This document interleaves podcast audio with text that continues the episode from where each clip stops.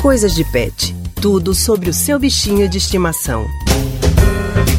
Estamos no auge do verão. Com sol forte e calor, muitas pessoas aproveitam o período para curtir as praias. E se for levar o bichinho de estimação para o passeio, que cuidados devemos ter com eles? Vamos tirar essas dúvidas agora na coluna Coisas de Pet de hoje.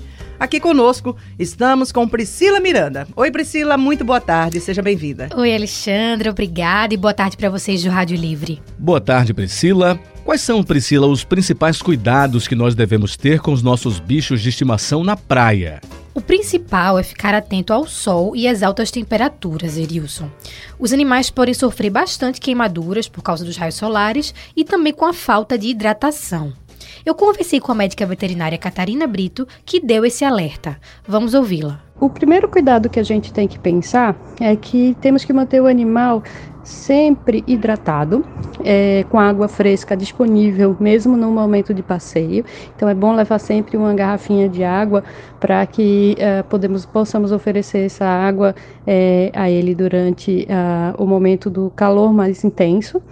É, proteção solar também é muito importante, então evitar horários que o sol esteja mais quente e sempre levar um protetor solar.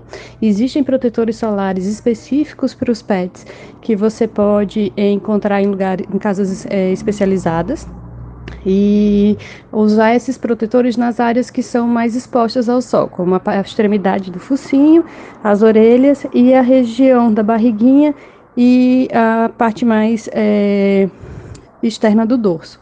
Outra questão que as pessoas podem esquecer é a transmissão de doenças nas praias. E aí eu te pergunto, Priscila, quais são os riscos? Pois é, Alexandra, muita gente nem sabe que o ambiente da praia pode esconder algumas doenças que são graves para os animais.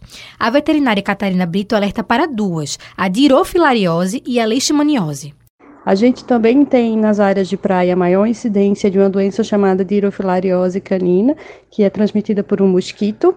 A, a dirofilariose ela pode ser prevenida através de injeções anuais ou de medicações orais. Você deve conversar com o veterinário sobre qual o melhor tratamento de prevenção para o seu pet.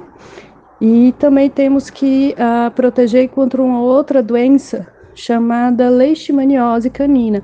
A leishmaniose, ela também é conhecida como calazar, é uma zoonose e é mais facilmente transmitida nas áreas de praia, onde tem uma incidência maior.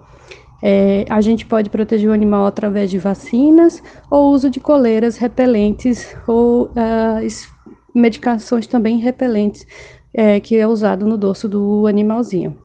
Então, para a gente reforçar aqui no Coisas de Pet de hoje, se for levar o animalzinho para a praia, ficar atento à hidratação, ao sol forte, preferir fazer passeios na areia de manhã cedo ou no fim da tarde, evitar também que o pet tenha um excesso de contato com a água do mar, né, para que ele não beba muita água salgada, e também ficar de olho nas doenças que podem ser facilmente transmitidas nesse local.